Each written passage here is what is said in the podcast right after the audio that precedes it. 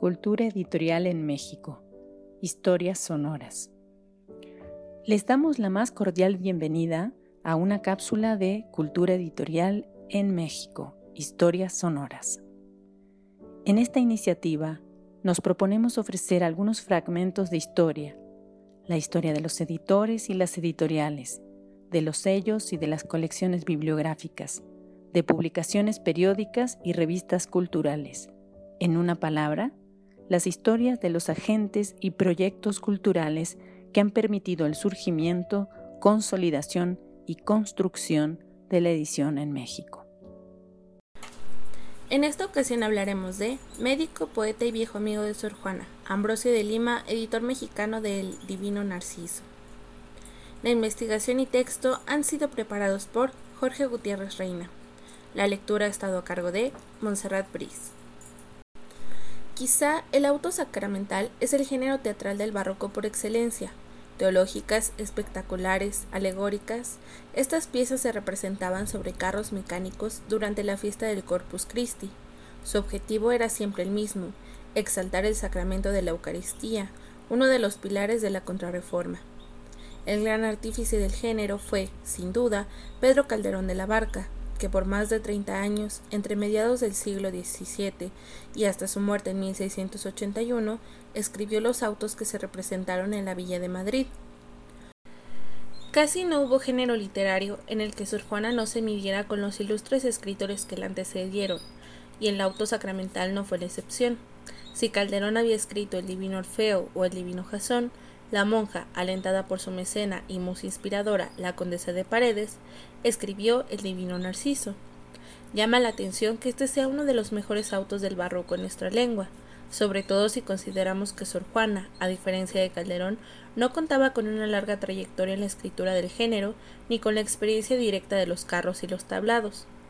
La obra es un juego de espejos alucinante, en el que la mitología griega y la cristiana se superponen, Narciso representa a Cristo. Eco hace las voces del demonio. El reflejo del protagonista, enamorado de sí mismo, sobre las aguas simboliza la naturaleza humana, etc. El texto del auto de Sor Juana se difundió por todo el orbe hispánico a partir de la edición barcelonesa del primer tomo de sus obras reunidas, Poemas de la única poetisa americana, realizada por Joseph López en 1691 y también a partir del segundo volumen, impreso en Sevilla, por Tomás López de Jaro en 1692. Pero antes de que existieran esas ediciones europeas, El Divino Narciso se imprimió en México, en una exquisita edición suelta alumbrada en los talleres de la viuda de Bernardo Calderón, Paula Benavides. Como otras sueltas novohispanas, esta, además de exquisita, es extremadamente rara. Solo tenemos noticia de la conservación de dos ejemplares, uno en la Biblioteca Nacional de Chile y el otro en la Biblioteca de la Hispanic Society of America. Pero la rareza de la suelta mexicana del Divino Narciso va más allá. Para entender plenamente la excepcionalidad de la edición mexicana del Divino Narciso, hay que dirigir la mirada hacia un personaje a quien los estudiosos hasta ahora han desatendido. En la portada del impreso puede leerse Sácalo a la luz pública, el doctor don Ambrosio de Lima, que lo fue, doctor, de cámara de su excelencia, es decir, de la condesa de Paredes, y pudo lograr una copia. Así pues, la suelta del Narciso se debe a ese tal Ambrosio de Lima, a quien podríamos considerar con toda justicia su editor. Ambrosio de Lima y Escalada, que solía firmar simplemente como Ambrosio de Lima o de la Lima, fue un médico, profesor universitario, poeta y, al parecer, un personaje perteneciente al círculo social más cercano a Sor Juana. Juan José de Guiara y Eguren, en su biblioteca mexicana, informa, Abrosita, mexicano de nacimiento y origen, brilló entre los más eminentes médicos de la Universidad de México, no solo amado de nobles y plebeyos, sino también de los magnates que le tuvieron por médico de cabecera. Cierro cita a raíz de una crisis alimentaria ocasionada por una abundancia de lluvia que malogró las cosechas de 1691 y 1692, este médico escribió un opúsculo dedicado al virrey, el conde de Galve, en el que defendía las virtudes y aconsejaba el cultivo y consumo de una semilla, por entonces tenida por dañina. La obra se titula Espicilegio de la calidad y utilidades del trigo que comúnmente llaman blanquillo México, herederos de la viuda de Bernardo Calderón, 1692. En su aprobación al espicilegio, Manuel Muñoz de Ahumada realza, al igual que Yara, la cercanía de Lima con las altas esferas del poder. Merece ser llamado médico príncipe por haberlo sido de muchos príncipes o por ser el príncipe de los médicos. Por la portada de la suelta del divino Narciso, sabemos que entre esos príncipes se contaban los condes de Paredes, marqueses de la Laguna, los mecenas de Sor Juana. Pero la de médico de príncipes no era su única faceta. Ambrosio de Lima también fue poeta. Pertenece, pues, junto con otros como Manuel Acuña o Jaime Sabines, a esa estirpe de escritores mexicanos que han alternado diestramente los oficios del bisturí con los de la pluma. Si revisamos la antología de poesía no hispana de Marta Lilia Tenorio, veremos que Lima escribió numerosos poemas para los preliminares de obras ajenas, es decir, poemas que en la época solían imprimirse en la antesala de un libro en elogio al autor del mismo. Muchos de estos poemas para preliminares elogian a otro conocido poeta de la época, Diego de Rivera, también cercano a Sor Juana. Ambrosio de Lima era, además, aficionado a los certámenes poéticos de nuestro virreinato. En 1673 participó en el simbólico glorioso asunto, convocado a raíz de la dedicación del templo de San Felipe de Jesús del convento de las Capuchinas.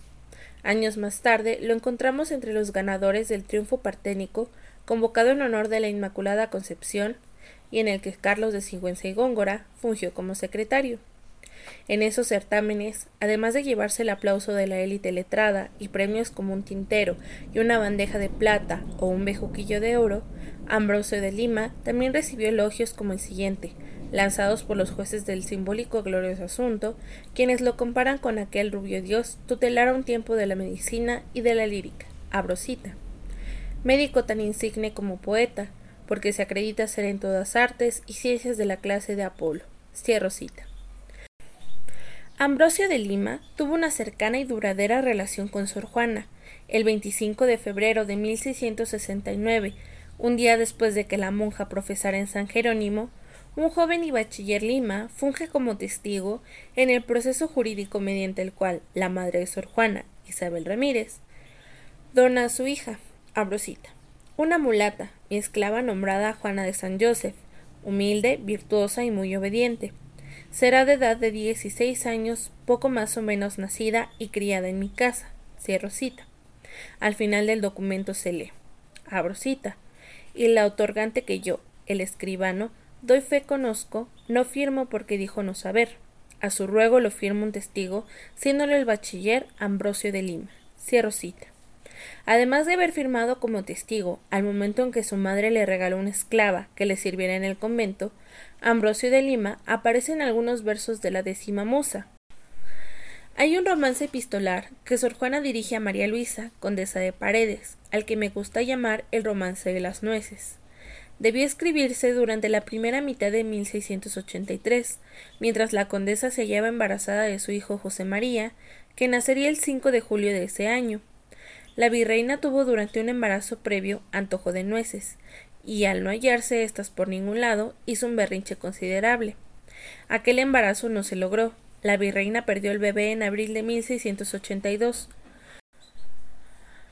Con el fin de que el berrinche no se repitiera durante este segundo embarazo, Juana Inés asegura haber guardado, por consejo del mismísimo Apolo, otra vez el dios que es médico y poeta, unas nueces del año pasado, las cuales envía a la virreina acompañadas de su romance.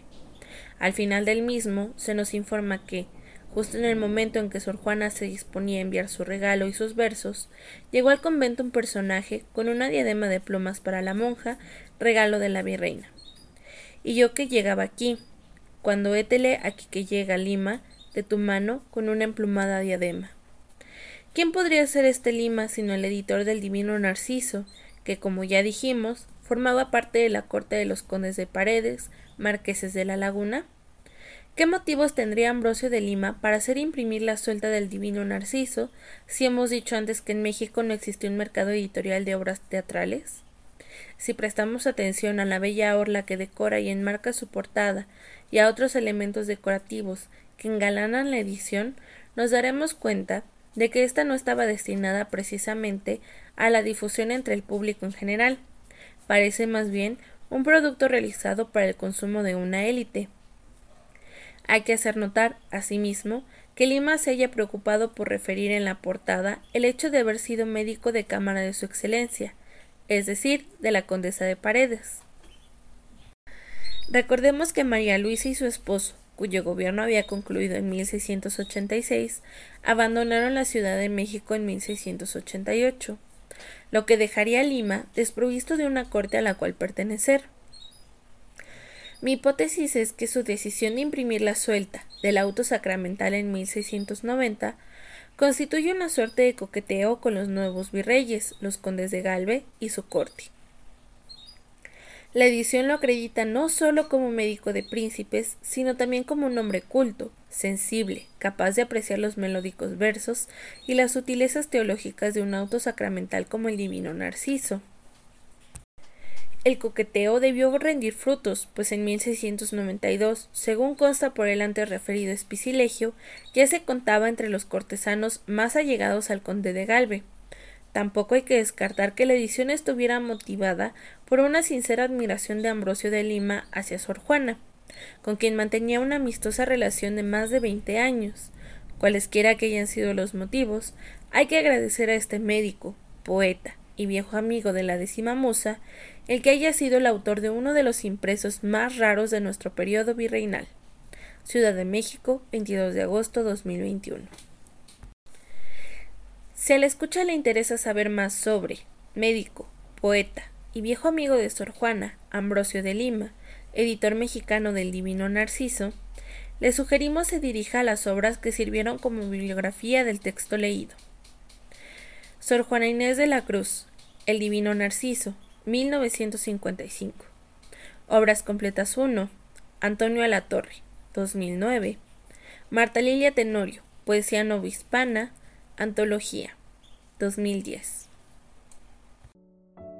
Agradecemos a los investigadores y profesionales del mundo del libro y la edición por el apoyo en la elaboración de contenidos. Los interesados en proponer nuevos contenidos, no duden en escribirnos a culturaeditorialmx.gmail.com. Los invitamos a seguirnos en Cultura Editorial en México, Historias Sonoras. Gracias por su atención.